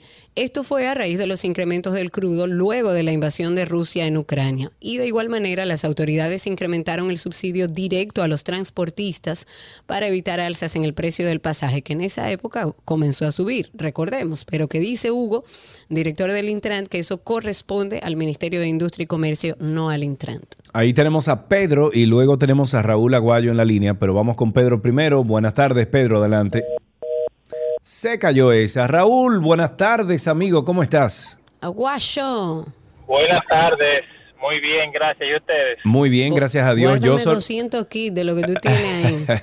Karina tiene algunas preguntas eh, de, esta, de este producto que venden en Industrias Aguayo, eh, que es para bachear, básicamente, para tapar algunos hoyos pequeños que existan en la calle. ¿Es un kit o Entonces, es un Karina, mate- o es el material Karina quiere comprar algunos de los productos, pero quieren que le manden la pala, quieren que le No, manden si el, aplanador, quieren que le manden el tigre con el caco puesto para que le ponga el hoyo, eh, para que tú no cómo funciona. Lo que pasa es que estás utilizando, y tú eres comunicador, un término que entonces no es correcto, porque si es un kit, significa que tiene varias cosas, o no, Aguayo. Sí, no es un kit, nosotros lo que vendemos es, es un asfalto frío que trabaja a temperatura ambiente. No sé si ustedes saben que el asfalto eh, tiene que estar caliente normalmente para aplicarse. El de nosotros trabaja a temperatura ambiente, entonces viene ensacado ya. Tú, compras un saco de, de 95 libras eh, y lo único que tienes que hacer es barrer y limpiar bien el hoyo eh, que vas a reparar. Se está montando los niños en el carro, perdón, que no sabía que me iban a, Tranquilo, hablar. no importa. Eh, Hola, papi. Ay, Dios mío, qué cosa Eh, más linda. siéntate, siéntate. Perdón, esto No, tranquilo. desprevenido. No, Eh, no, no, tranquilo. Solamente tienes que barrer, barrer el hoyo y limpiar bien para que no haya mucho polvo. Echas el producto eh, y lo compactas con lo que tengas a mano. Eh, incluso con las llantas del vehículo le puedes pasar por arriba para, para Oh. compactarlo y queda, queda listo ya. Obviamente, eh, como no lo estás compactando con, con equipos eh, profesionales, digamos, industriales, eh, tienes que dejarle eh, una sobrealtura, digamos, le dejas que sobresalga un, un par de centímetros por encima del, del nivel de la calle Para que él para solo se que vaya cuando se compacte después. con el paso de los vehículos, él Ujú. mismo se, se acomode y llegue y llegue a su nivel. Eh, esto es algo sumamente fácil de aplicar, eh, que lo puede realmente hacer cualquiera. Yo sé que, que ahora hay una aplicación que uno puede reportar y todo, pero a veces uno tiene uno ahí enfrente de la casa y es un Claro. saco que te cuesta mil, mil, mil y piquito de pesos el saco y ya, y tú resuelves y te, y te olvidaste de eso y resuelves rápido. No hay que cerrar el tránsito porque muchas veces la gente lo quiere tapar con concreto porque Sí. eso es lo que, lo que existe ahora mismo, que se puede trabajar fácil, pero el concreto no debe ponerse con el asfalto porque el concreto es rígido y el asfalto Claro, es se solidifica y entonces cada vez que pasa un carro por encima lo va craqueando y vuelve el hoyo a surgir. Eh, Raúl, ¿esto está eso. disponible en dónde? ¿Dónde uno compra esto? Eh, lo pueden retirar en, en nuestras instalaciones en la Avenida Independencia con Italia o en nuestra planta Madre Vieja San Cristóbal y en algunas ferreterías también está disponible el producto ya eh, de inmediato, listo Perfecto. para usarse. Perfecto, Raúl. Muchísimas gracias por esa información. Ya saben ustedes, señores, que si tienen unos hoyos por su casa que han tenido muchísimo tiempo, que no lo han tapado, vaya y compre. Entre todos los vecinos, ustedes le dicen, Claro. señores, vamos a comprar tres saquitos de 95 libras. Y entre todos los vecinos que aporten, o los que tengan el hoyo adelante, y punto. Y vayan No, y tiene- su Me cuestión. encanta. Voy a ir a buscar el mío, me encanta. Hasta aquí Tránsito y Circo, ya regresamos con más. Quédense con nosotros.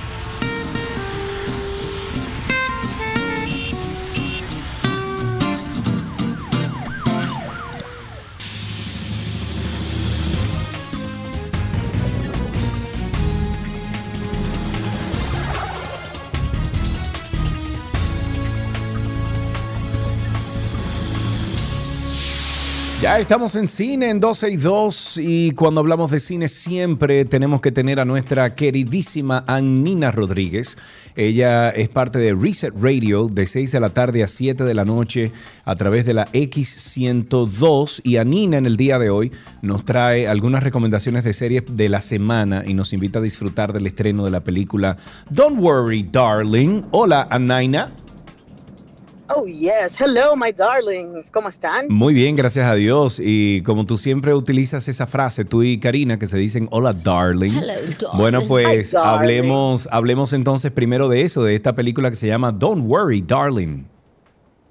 Perfecto. Bueno, pues les cuento que esta película se estrenó en el Festival de Cine de Venecia hace unas cuantas semanas atrás y la verdad es que recibió eh, reviews mixtos. Digamos que eh, ellos incluso recibieron una ovación de pie, pero hubo crítica que dijo que la película no es la gran cosa, que está sobrevalorada. Sin embargo, muchos piensan que la razón por la que recibió esos mixed reviews es por todo el escándalo que se suscitó alrededor de los protagonistas, todo el lío de Chris Pine junto con Harry Styles, que si hubo, que si lo escupió en la ceremonia de... Ah, sí, claro. eh, bueno, en la ceremonia no, sino en, en, el, en el, el screening de la película en Venecia. Y bueno, y todas las cosas que han sucedido alrededor de, porque la directora, Olivia Wilde, es la novia de Harry Styles. Ella pasó por un divorcio un poco complicado eh, y la verdad es que muchas personas eh, han estado más atentos a los chismes que a la película, pero la película se estrena hoy,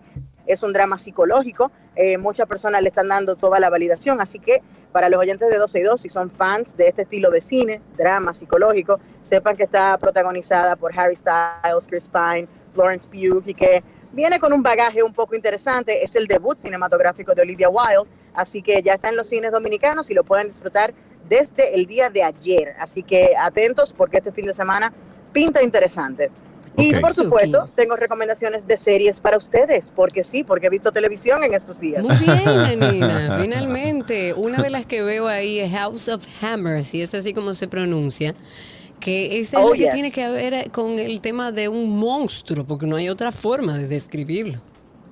Claro, y los monstruos están a la orden del día. Si hablamos de canibalismo, también tenemos que hablar de la serie Dahmer, que se estrenó el pasado miércoles, día 21. Mier- ¿Miércoles fue? No, sí, miércoles.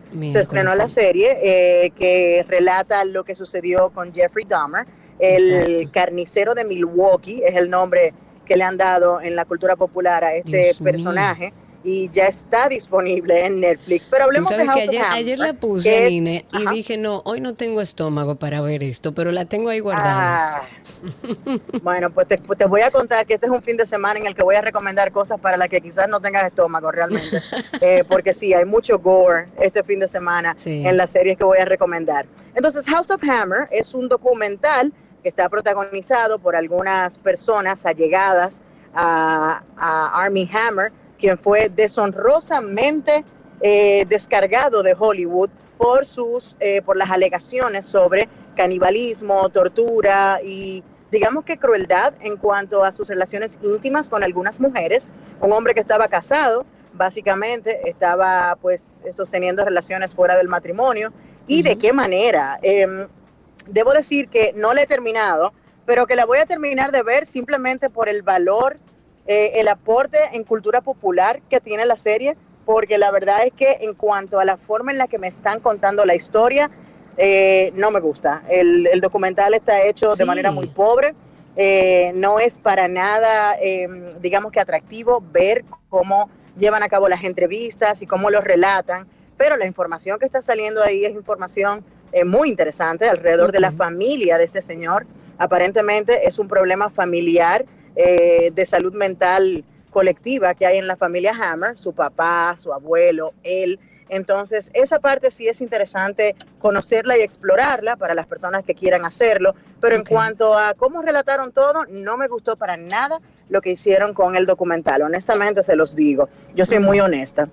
Y para continuar, miren lo que hice, me paré para poder dedicarles el tiempo. Miren lo que hice. gracias. Me puse a ver el pasado fin de semana, mientras estuvimos pues esperando el impacto del huracán Fiona, me puse a ver una serie que estuvo nominada al premio Emmy y que no le había prestado atención yo en lo absoluto. Sin embargo, me encantó. Hablo de Yellow Jackets, que es una serie de Paramount Plus producida por la casa Showtime, que pertenece a este grupo corporativo.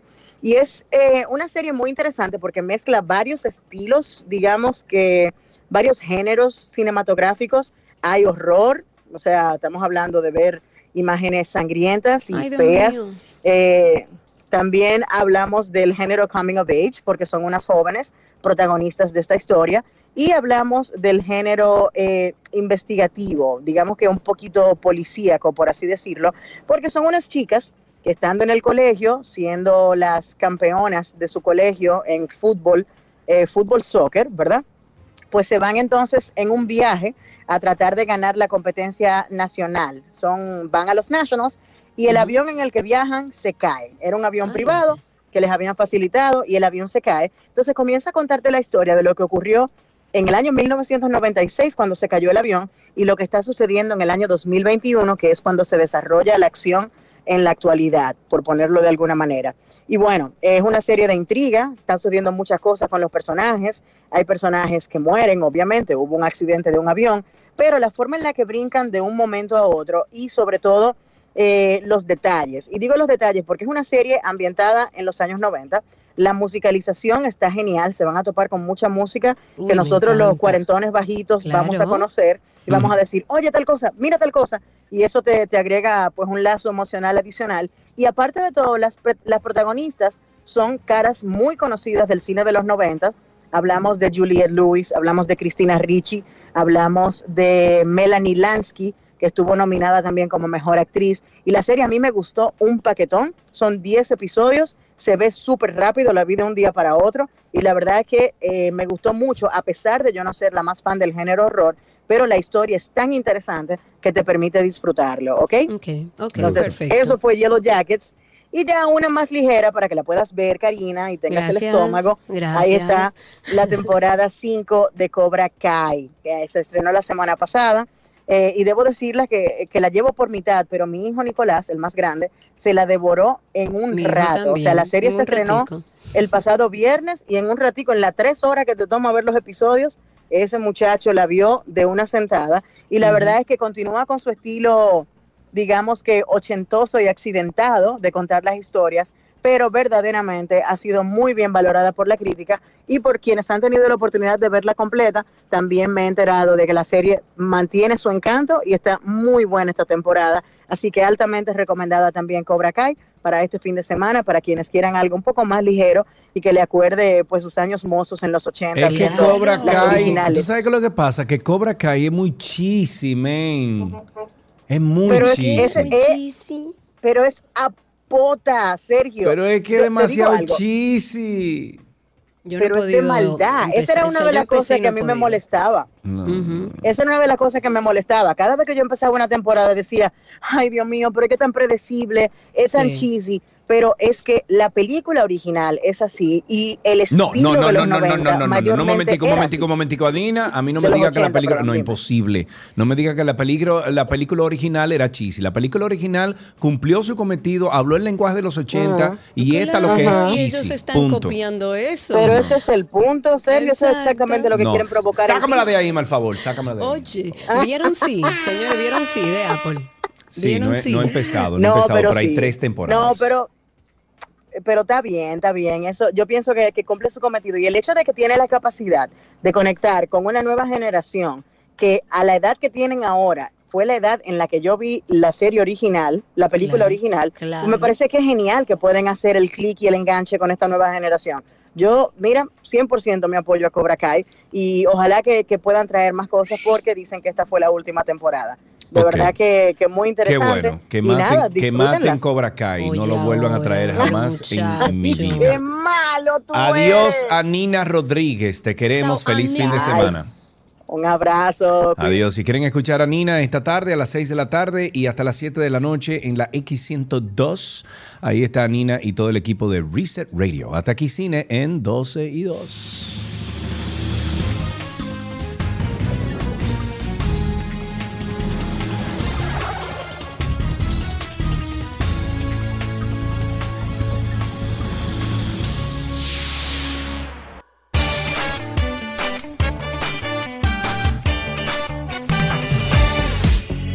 Momento de relajarnos en grupo todos los que estamos ahora mismo y somos parte de 12 y 2. ¿Ok? Vamos a relajarnos con una canción que nos ayude a poner como el cerebro un poquito en remojo durante unos minutos. Y hoy nos daremos ese remojo en la playa con Beach House de Carly Ray Jepsen.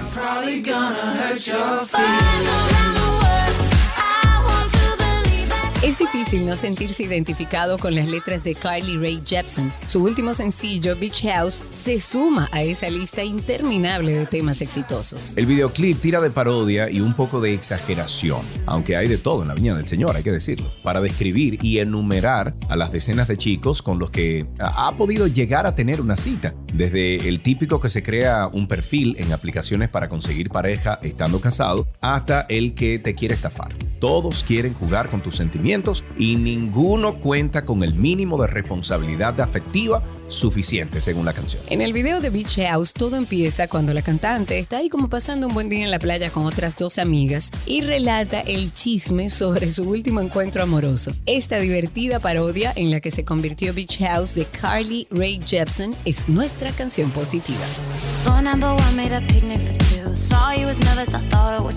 Till I found out that his mom made the food. It was good though. Boy number two had a beautiful face. Highly agreed to go back to his place. His wife really had some impeccable taste. She was sweet though. I've been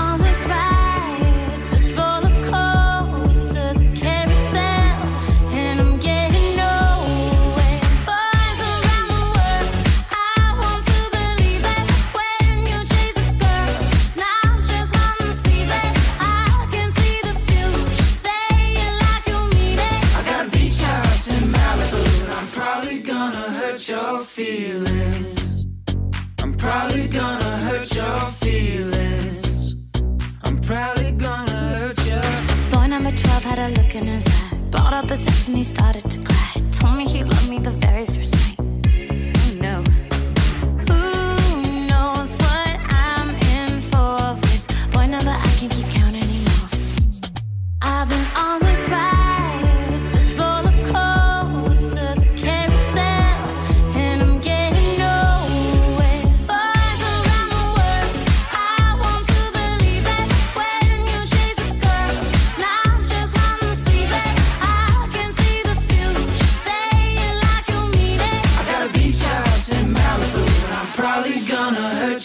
feelings. I'm probably gonna hurt your. Got a weekend in paradise, and I'm probably gonna never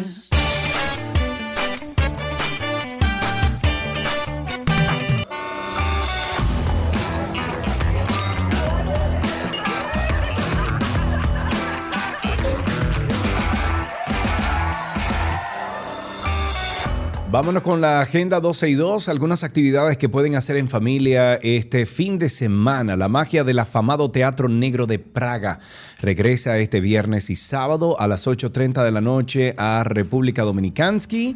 Esto en el Teatro Nacional Eduardo Brito. La puesta en escena que goza de sólido prestigio internacional constituye una producción para toda la familia en la que podrán disfrutar el talento, destreza, creatividad incluso de sus protagonistas, así como el equipo de producción.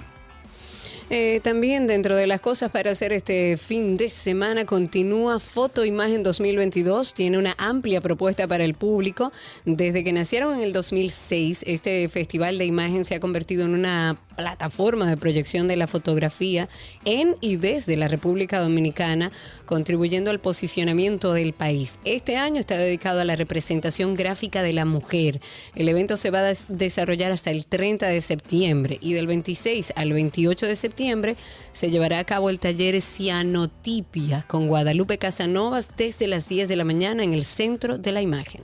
En otra noticia, no, pe- perdón, en otro eh, evento que pueden asistir este fin de semana, la Dirección General de Bellas Artes y el Coro Nacional Dominicano presentarán la tercera edición del Festival de Canto Coral Voces por la Paz 2022 con el propósito de fomentar lazos entre diferentes agrupaciones corales del país eh, y acercar el arte coral a toda la sociedad.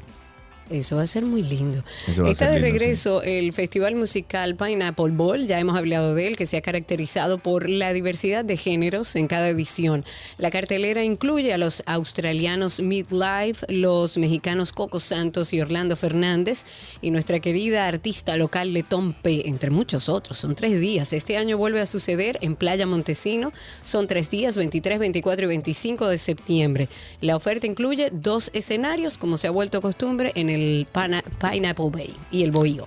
Ok, tengo como siempre, eh, les recordamos que la exhibición educativa más vista del mundo mundial, Bodies, Cuerpos Humanos Reales, está aquí en República Dominicana luego de recorrer exitosamente múltiples ciudades de Argentina, Chile, Perú, Colombia, muchísimos otros, eh, pero está aquí hasta el 31 de octubre en el primer nivel del Centro Comercial Zambi. Vaya, lleve a sus hijos, lleve a la familia, porque eso es, súper impresionante. Sí, sí, sí, es muy interesante. Y sigue abierta la exposición Los Quijotes de Madera. Es un circuito expositivo 475 aniversario del natalicio de Cervantes, teniendo como eje central la ciudad colonial.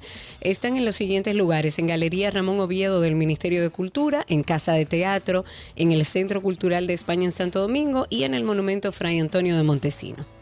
Ok, eh, tengo de este lado también que ustedes tienen que recordar que la Selección Nacional de Voleibol Femenino de la República Dominicana, Reinas del Caribe, debutará este sábado 24 ante el Sexteto de Corea en el Grupo B a las 12.30 del mediodía. Transmisión en Vivola por voleibolworld.tv y por ESPN.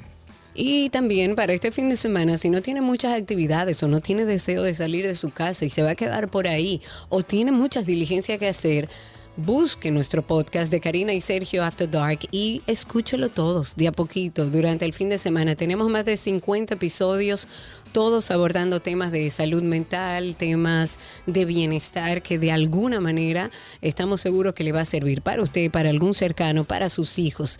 El más eh, reciente que estrenamos habla de enfoque, de motivación. Eh, hablábamos sobre el tema de cómo podemos enfocarnos y motivarnos y hoy viernes estrenamos otro, pero mientras tanto, escuche este.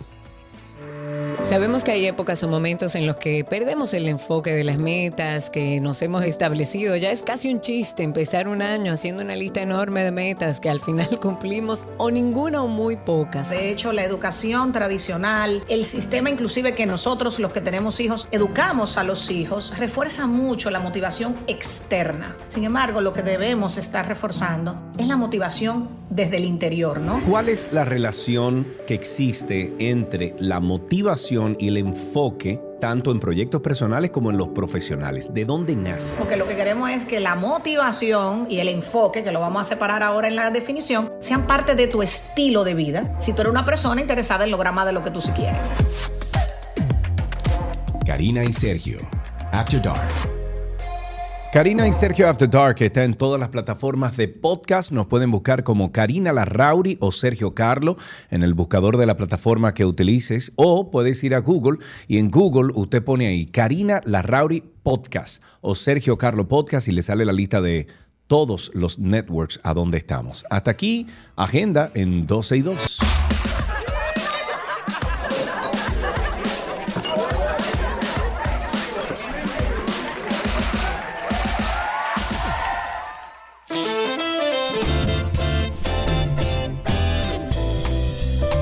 Amigos míos, hasta el lunes, si Dios lo permite, eh, por ahí viene mucha lluvia este fin de semana. Cuidadito, cuidadito, ¿eh?